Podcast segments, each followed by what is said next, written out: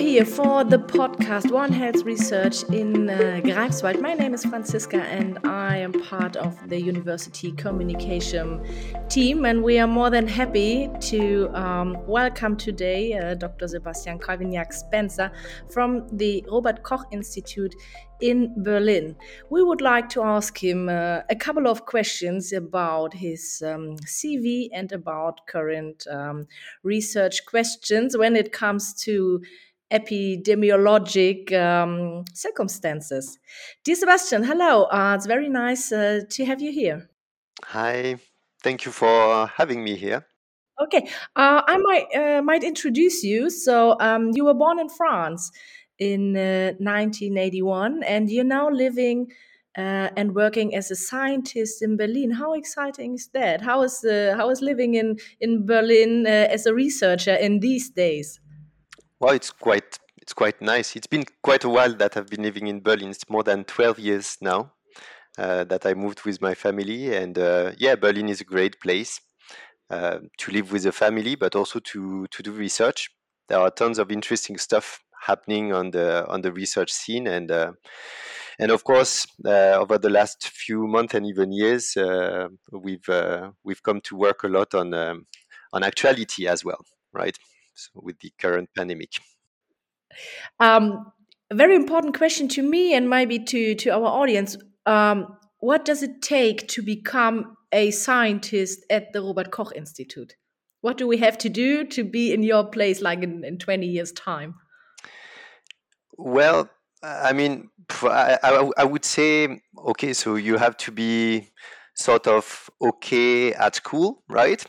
And then to have uh, to have a lot of good luck, right? Because it's I, am personally a strong proponent of the uh, of the idea that um, um, many many people uh, would deserve to become scientists, but the job market is such such such a small one that it's just not possible. So you can do everything you want to become a scientist and everything that should be done, but in the end you just don't have the luck to to become one. So so i feel very very much privileged to uh, to to have this position as a permanent scientist especially under the current circumstances where i see many young colleagues uh, that have um, very hard times finding jobs.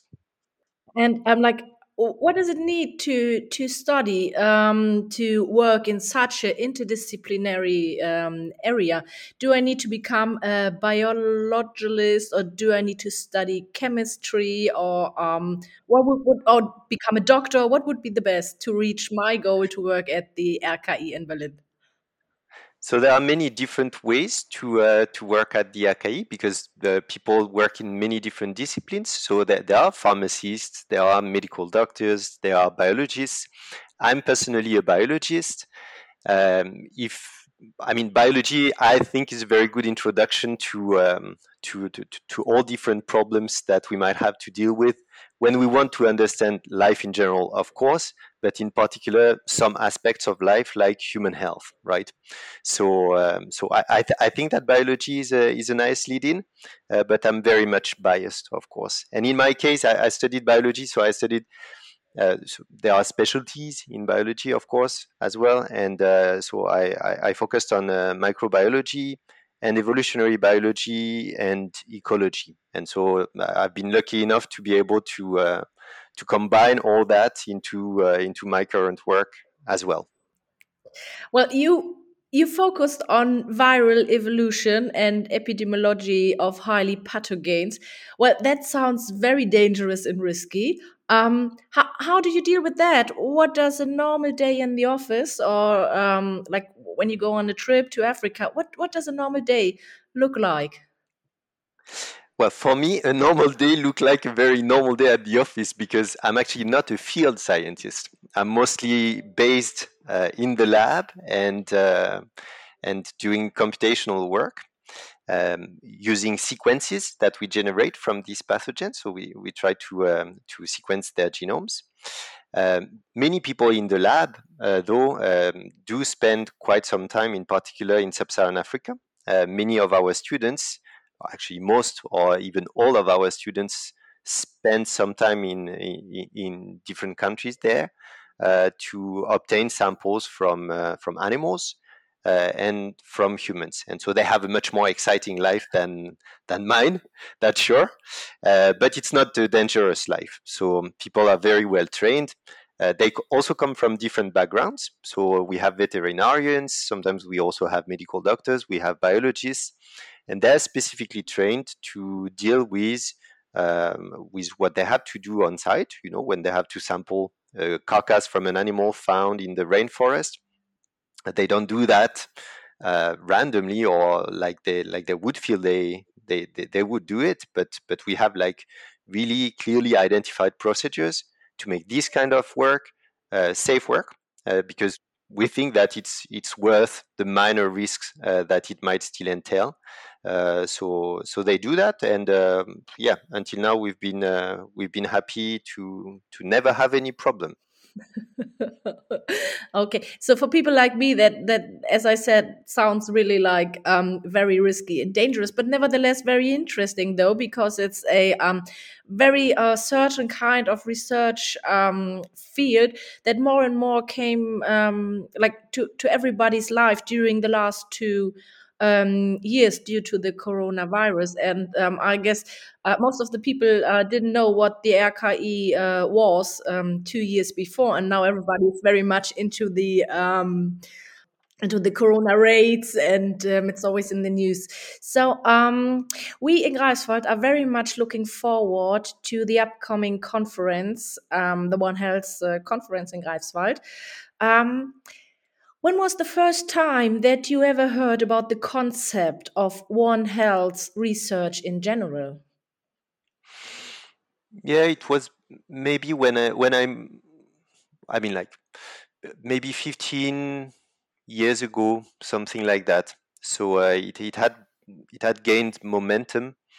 Um, th- there had been like multiple uh, multiple outbreaks of importance. So the first SARS-CoV, SARS coronavirus, for example, uh, that that had triggered, um, say, so, some more acute realization that um, human health was strongly determined, and is strongly determined uh, by many other factors uh, that do not fall into uh, under the traditional umbrella of uh, of medical activities right?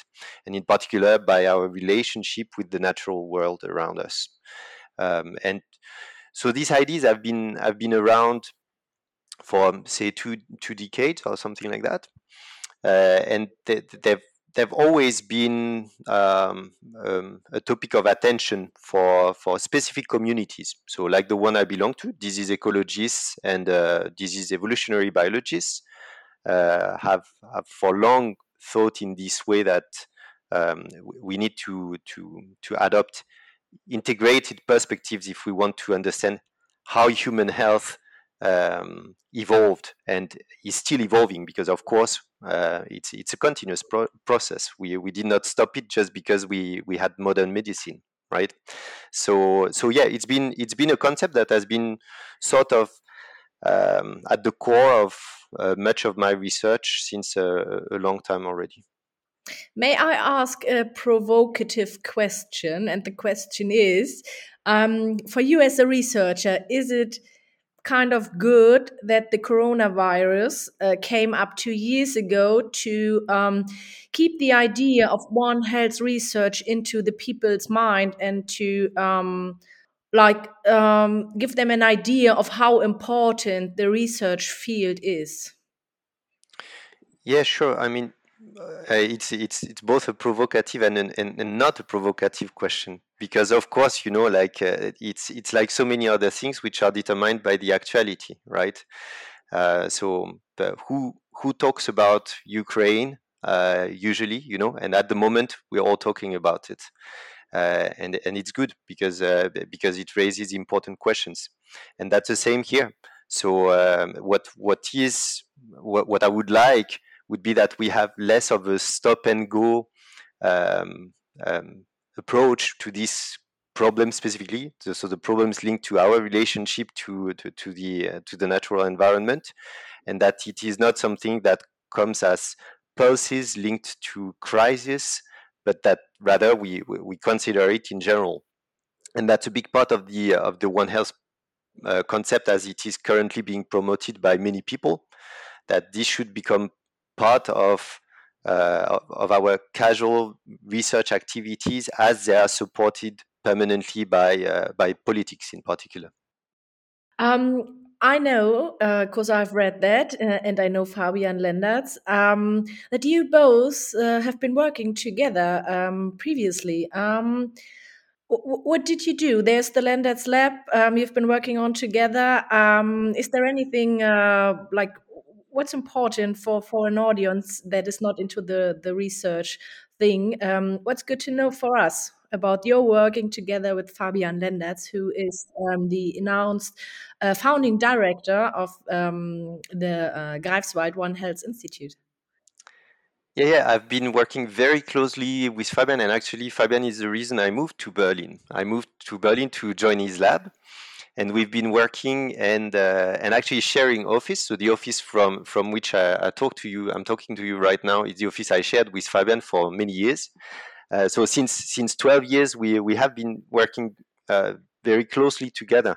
Um, I, I, think that one one of the reasons why I, I stuck around uh, so long with Fabian is that we we established sort of a very good synergy uh, between uh, between different disciplines and different ways to practice science. You know, so uh, Fabian is is a veterinarian. I'm a biologist and and for many things we uh, we've been working very complementarily. So I have more interest towards like questions which relate to what happened in the past, uh, evolutionary questions, and how these can help us understand what happens right now. And Fabian is much more hands-on uh, about what happens right now, right? So he's doing a lot of uh, disease ecology, uh, outbreak investigations, and uh, and in many of these cases, evolutionary approaches are, are useful. So, so I give a hand. And uh, reciprocally, uh, having this this this ecological perspective on well, including them in in my more evolutionary oriented questions is is very very good. So so we've been working a lot together, and we go on working together. At the moment, I actually uh, lead the, um, the group at RKI that he founded, that now he left to found the, the new institute in Greifswald. Do we have the chance in Greifswald to welcome you here, uh, apart from the conference, meaning uh, that you take a role in the new um, One Health uh, Institute? Is there any chance for us? Yeah, I certainly hope so. Uh, I would be glad to join the institute. It's still in the makings. Uh, so, um, but if I have the opportunity, uh, of course, I would like to go on and work very closely with with Fabian and and and the team. So, so yeah, that's that's in the plans. Hopefully. Okay, we we should be very lucky then. Um, question about the um, the conference. You are one of um, the announced keynote speakers. Um, what, what, what can we expect from your keynote speech? What will your keynote speech be about? Um, will you give us some insights uh, in advance? Yeah, sure. So uh, as I was just mentioning, um, well, my fun is in trying to understand what happened in the past, right? Assuming that we can learn a lot from the past. So you just mentioned uh, that you're an art historian by uh, by training. So I, I, don't have to convince you that uh, understanding what happened in the past uh, is interesting from many different perspectives, and uh, and that's also the case for the evolution of human health and understanding how human health uh, has been um, has been determined by by things that we would typically consider like external factors, so emergence from pathogens from from wildlife, from domestic animals. Uh, understanding um, when this happened, whether this correlated with uh, important changes in the ecology of uh, human of humanity as a whole. Uh, these kind of things they can all bring interesting lessons uh, about uh, about human health in general and pandemics in particular. So if you think of the current pandemic, um, that has rekindled interest into um, into past pandemics as well uh, for very good reasons and that's also a topic that uh, that I investigate so we we have uh, work you know, we have projects in my group on the Spanish flu for example the the, the, very large uh, flu pandemic that struck the world in 1918, 1919.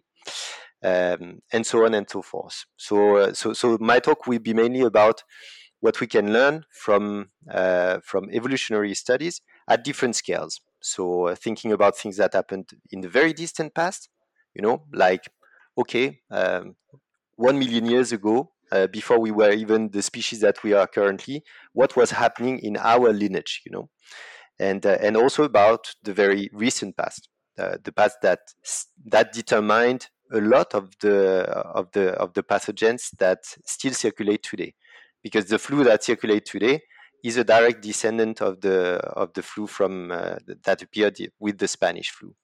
Okay.